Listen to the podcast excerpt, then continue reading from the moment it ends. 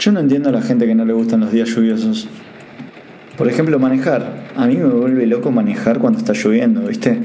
Eh, usar ahí el limpio parabrisas, como que todo en la ciudad, vivas en ciudad o vivas ahí en, o sea, en medio de la montaña, está todo como más tranquilo.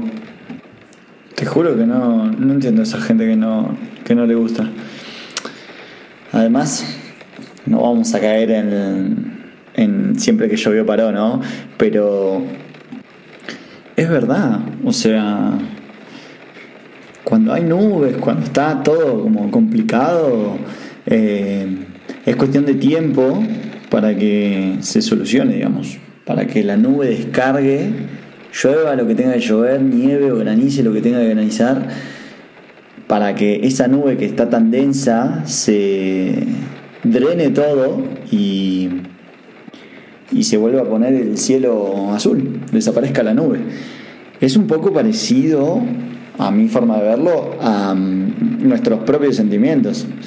Eh, hay días que tenemos que estar mal, tenemos que estar tristes, tenemos que estar... Eh, llorar también, re, para que esa tristeza o eso que nos tiene mal se vaya y tengamos un cielo despejado para poder pensar y tener los pensamientos y sentimientos despejados. También porque estar bien todo el tiempo es una irrealidad. Y no hay mejor que estar triste a veces para darte cuenta cuando sos feliz. A mí me pasa que no soy consciente de esa felicidad, pero sí puedo darme cuenta cuando no lo soy. Y viendo en retrospectiva cuando lo fui. Tal vez es algo mío, no sé si le pasa a todos. Pero sí lo puedo comparar con el tiempo en, cuestión de que en ningún lugar hay sol 24/7. Hasta en el desierto cada tanto hay una lluvia. Eh, después esa, esas nubes se van porque descargaron eh, y, vuelve el sol. Y es lo mismo, no se puede estar bien todo el tiempo. Eh, hay que descargar para aliviar, para estar más sueltos y volver a tener ahí un, un cielo celeste.